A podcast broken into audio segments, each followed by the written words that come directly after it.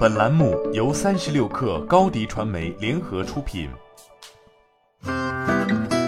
本文来自界面新闻。随着动视暴雪同意被微软以每股九十五美元的价格收购，监管问题也接踵而至。美国东部时间四月十五号，动视暴雪在向美国证券交易委员会提交的文件披露，正在配合监管机构内幕交易调查。动视暴雪在文件中称，已收到 SEC 的信息披露请求。此信批请求和动视暴雪首席执行官相熟人士有关，这些人士在官方正式公告交易事项前进行了证券交易。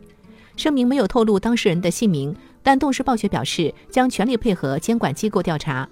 据媒体三月报道，有知情人士称，美国监管机构正在调查动视暴雪首席执行官鲍比·科蒂克与三名股票交易者是否违反了内幕交易法。在动视向微软出售股权的消息公布几天前。媒体大亨巴里·迪勒和大卫·格芬以及投资人亚历山大·冯·福斯滕伯格曾购买了大笔动视暴雪期权。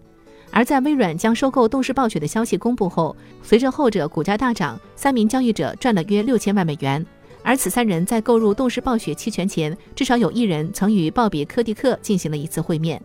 对此，巴里·迪勒曾在接受采访时坚称对此毫不知情，表示这笔交易是对动视暴雪看涨而进行的幸运押注。实际上，在二零二一年经历过股价跌宕的动视暴雪，可能被投资人认为存在良好的入场机会。去年十二月，动视暴雪正处于股价低点，最低达五十六点二九美元，较去年六月份近一百美元股价接近腰斩。今年一月十八号，动视暴雪同意被微软收购后，股价又一度暴涨，至今动视暴雪股价达到八十美元区间。内幕交易外，动视暴雪还面临职场性别歧视、劳资纠纷等监管麻烦。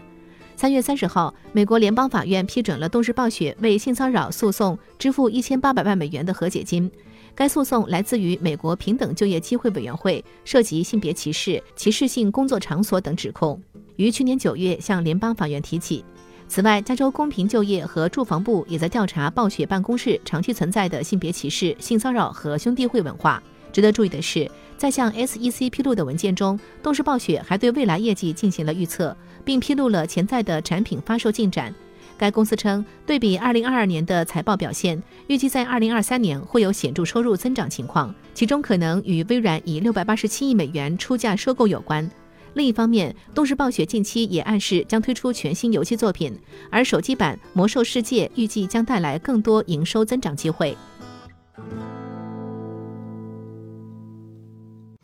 你的视频营销就缺一个爆款，找高低传媒，创意热度爆起来，品效合一爆起来。微信搜索高低传媒，你的视频就是爆款。